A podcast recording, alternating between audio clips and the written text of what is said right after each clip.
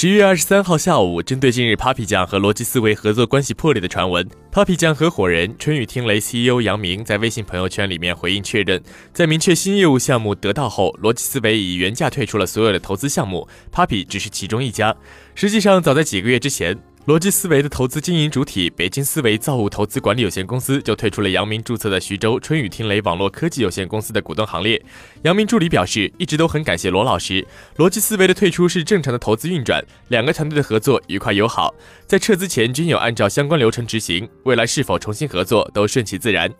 有消息透露，徐小平的真格基金将会接盘逻辑思维退出的这些项目。杨明也表示，Papi 视频、微信阅读均为百万级，在微博上更有数条播放量过亿，粉丝数全平台仍在增长，微博粉丝已经过了两千万。广告业务开展后，已经合作了欧莱雅、贤趣、汤臣倍健，接下来还会看到 Papi 酱跟几个国际大品牌的合作。某位国际顶级导演也会出现在 Papi 酱的视频中，似乎并不担心资金链会断裂。尽管如此，随着网红经济发展到现在，即使 Papi 酱依旧是今年最被关注的网红，短视频热度仍较高，但时间久了之后，受众难免会产生一定的审美疲劳。而除了内容生产的拓展和短暂现身的 Papi 酱新制造淘宝店之外，目前推出的视频内容聚合频道 Papi Tube 的探索也在继续，以寻找更多更持久的商业变现途径。据了解，Papi Tube 视频内容平台目前人员规模三十人左右，微博粉丝约四十一万，是定位于一个集创新、有趣、正能量于一身的视频内容平台。杨明指出，希望借着 Papi 酱的粉丝积累和现成经验。将 Papi Tube 做成一个孵化器，孵化出更多的短视频作者。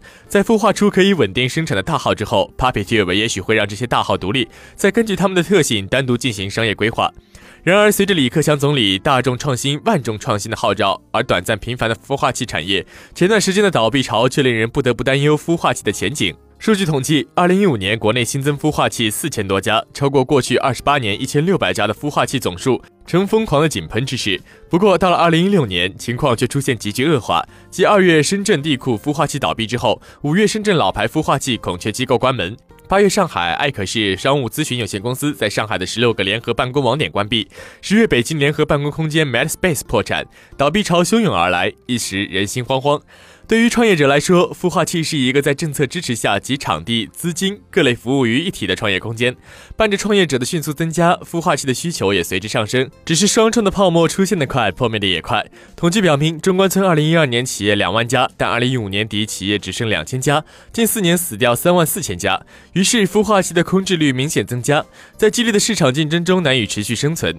虽然如今孵化器大致已经形成了企业平台型、产业平台型、天使孵化器、新型地产型。开放空间型、垂直产业型等多类，但大多还是以提供租金便宜的办公场地来吸引创业者。同质化竞争严重，先是咖啡馆，再是孵化器，然后是联合办公，一路走来，孵化器的商业模式却并不清晰。而如此一来，盈利模式也主要是以租金这一单一的形式为主，难以形成支撑运营的利润，盈利就更加难上加难。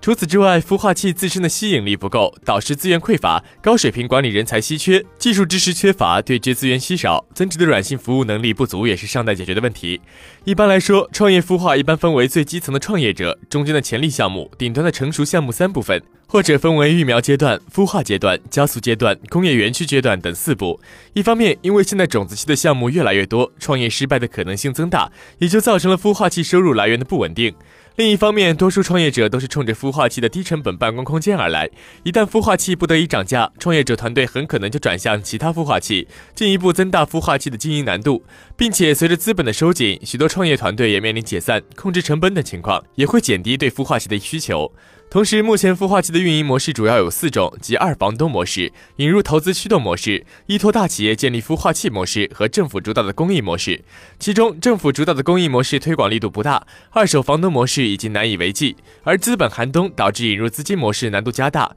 大企业也更加偏向于建立自己的生态体系。再加上一些打着孵化器旗号骗钱圈地的案例的搅局，因此没有深度调研，没有充分准备，没有雄厚的资本和资金支持，贸然进入孵化器领域显得。很不明智。当然，创新创业确实是未来发展的大趋势。政府的利好政策也一直或明或暗的鼓励其发展。孵化器加大自身改革，完善孵化团队构架，建设产品运营品牌，合理标准扩张化，摸索国际化道路等。随着创新创业氛围逐渐浓厚，孵化器商业模式的逐渐成熟及盈利模式的逐渐清晰，孵化器产业在经过一轮调整之后，也会进入一个理理性的、健康的发展阶段。